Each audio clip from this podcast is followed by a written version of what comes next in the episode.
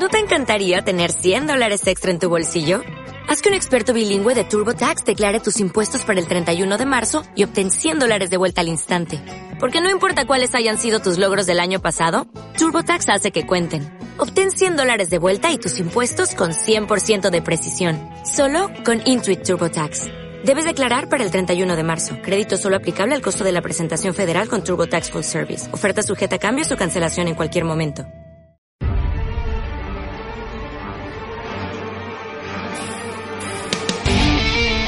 Bienvenidos. Están escuchando el Logos Podcast. Reloaded.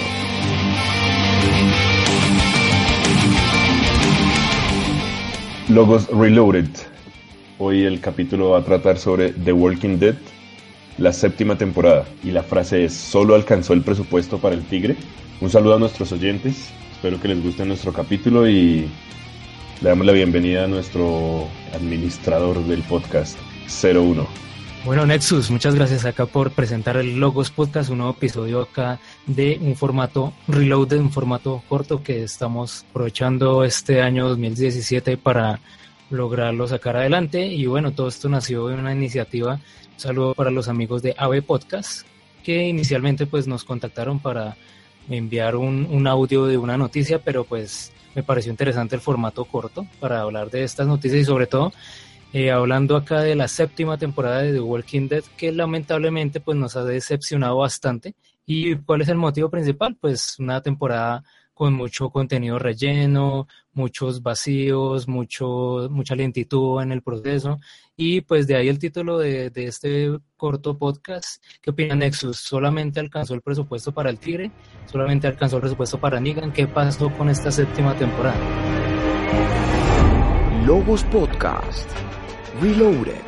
Creo que ya lo hemos discutido bastante en, en, el chat y, y, las conclusiones son esas. O sea, Negan puede ser un personaje que requiere demasiado presupuesto.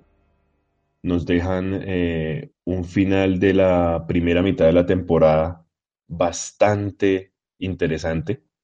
Nos dejan con la expectativa de lo que va a pasar con este personaje Negan. Eh, digamos que arranca muy bien el, el primer capítulo con, con, todo lo que sucede, pero caóticamente se, se acaba la, la, temporada, la temporada se pone aburridora, eh, los capítulos cada vez son más sosos, tenemos una relación, no, no quisiera decir la palabra, pero es un poco enfermiza entre, entre Rick y Michonne, en el que en un punto deciden simplemente abandonar todo y... Ajá. Una relación interracial toda extraña, ¿sí o no? Sí, bueno, digamos que lo interracial es un poco eh, políticamente correcto, pero...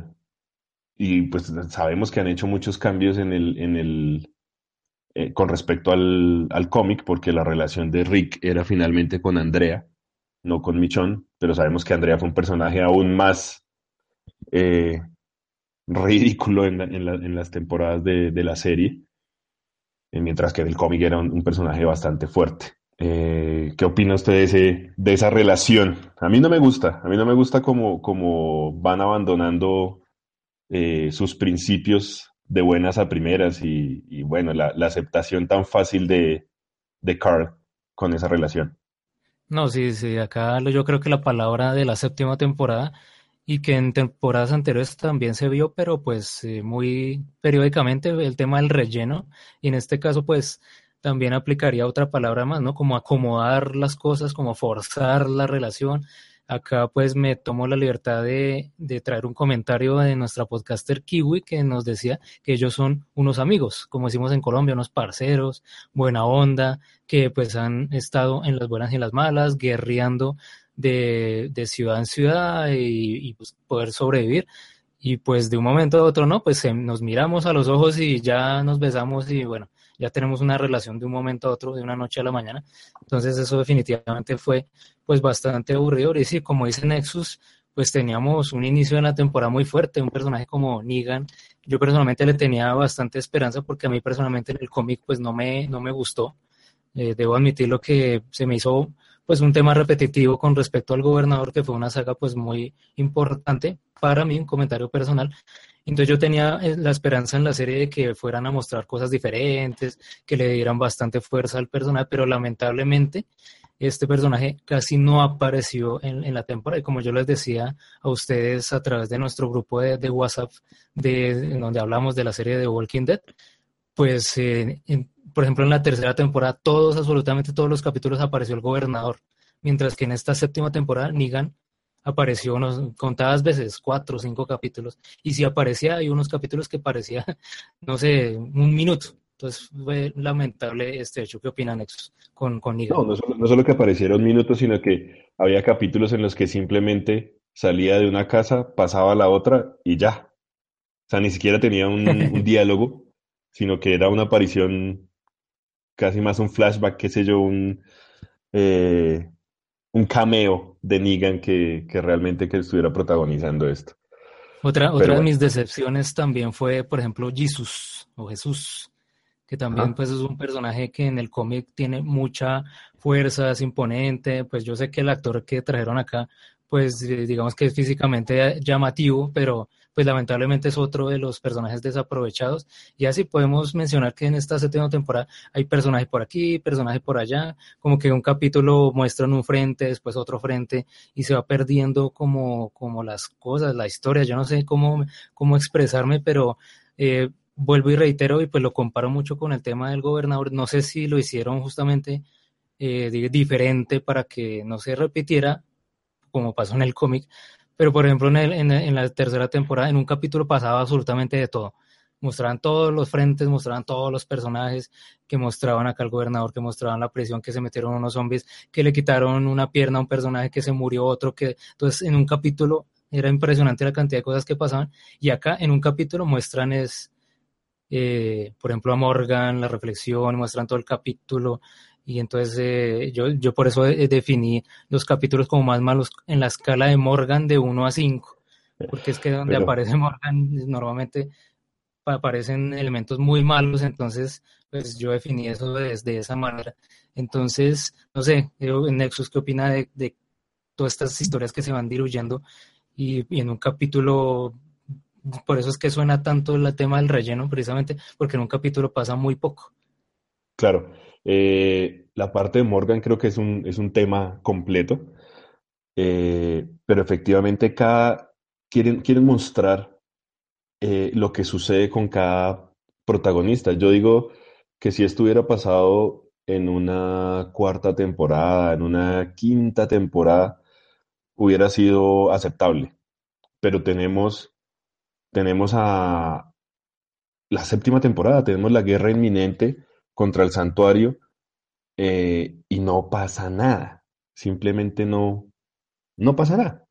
Entonces es muy aburridora, realmente la segunda mitad de, la, de la séptima temporada es muy, muy mala. Digamos que la primera mitad fue, tuvo un poco más de acción, tuvo un poco más de enfrentamiento entre los salvadores y, y Alexandría y este tipo de cosas. Pero pero esta parte es, es absurdamente aburridora. Y bueno, Morgan, ¿qué hacemos con Morgan? Morgan es un personaje de relleno que, que realmente no sirve. O sea, cada vez que aparece, como lo decía 01, hace algo tan malo o tan estúpido que era Extreme Face Palm. o sea, no sabía yo si, si apagar el televisor o golpearlo cada cosa que hizo en esta temporada fue simplemente sin sentido. Actuar como un, eh, un humano pasivo que no quiere matar, pero después decide simplemente matar y... Mm, no, es, es... La actuación de Morgan es muy mala. O sea, es cierto, cada vez que aparecía él no, no había nada bueno. Y era como en este capítulo va a aparecer Morgan. Ay, no. Entonces es, sí, bastante. Sí, efectivamente, eh, esta temporada pues tiene, no sé, como las pretensiones son mostrar que todos los protagonistas como que tocan fondo en el sentido de que aceptan o ya se vuelven como anegados o, que no sé cómo sería la palabra porque, por ejemplo, Rick eh, en el primer capítulo ya está aceptando pues la, nueva realidad de que tiene que trabajar para Negan, eh, porque le mataron a Glenn, mataron a, al otro personaje, se me olvidó el nombre, y entonces...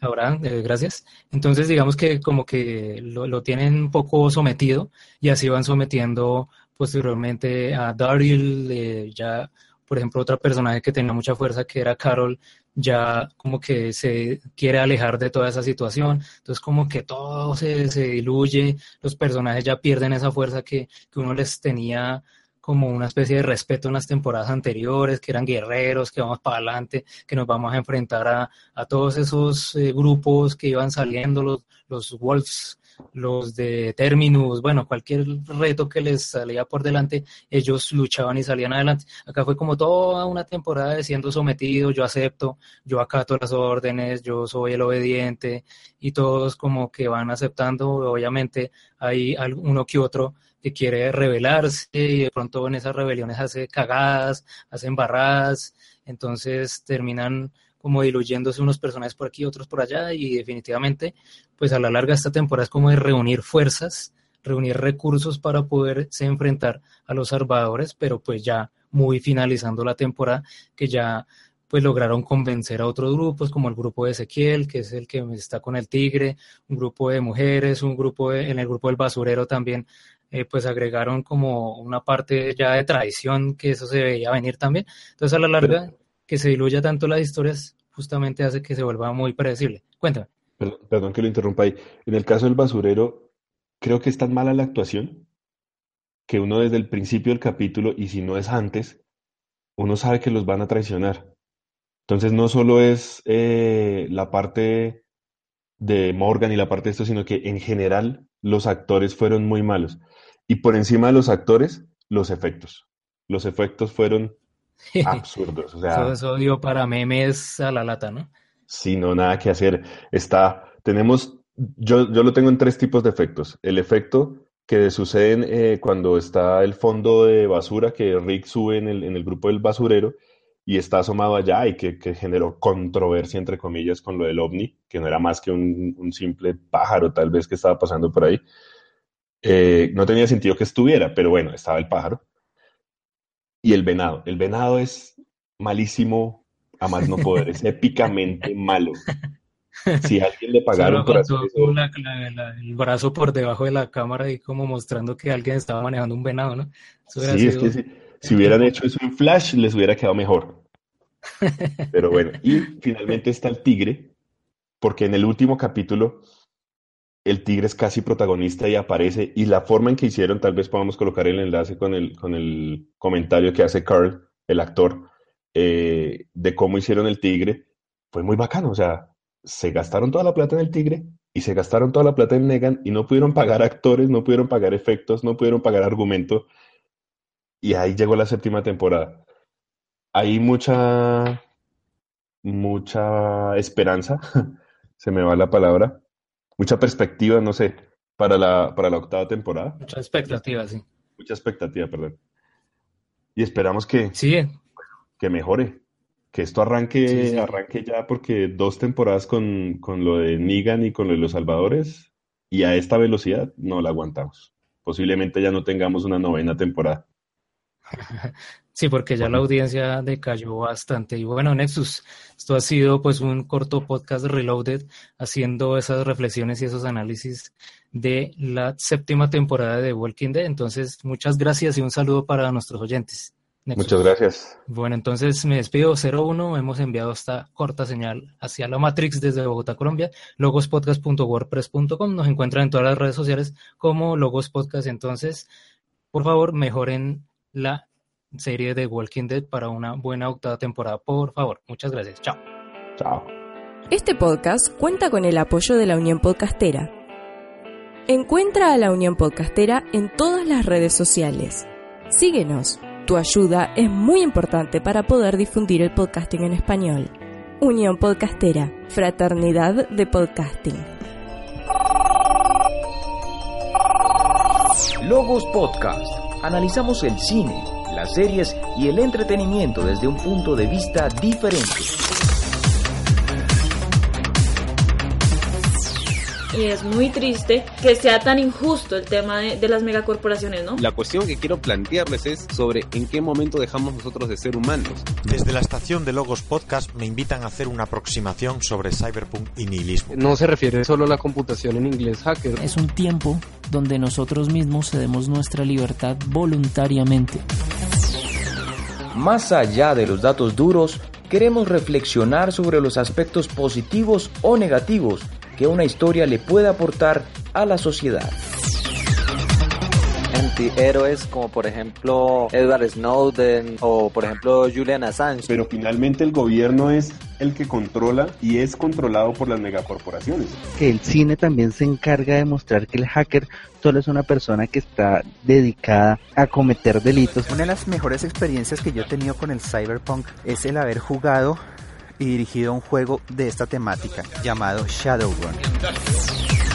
Síguenos en Twitter como arroba Logos Podcast, en iTunes, iBox, Facebook y YouTube como Logos Podcast.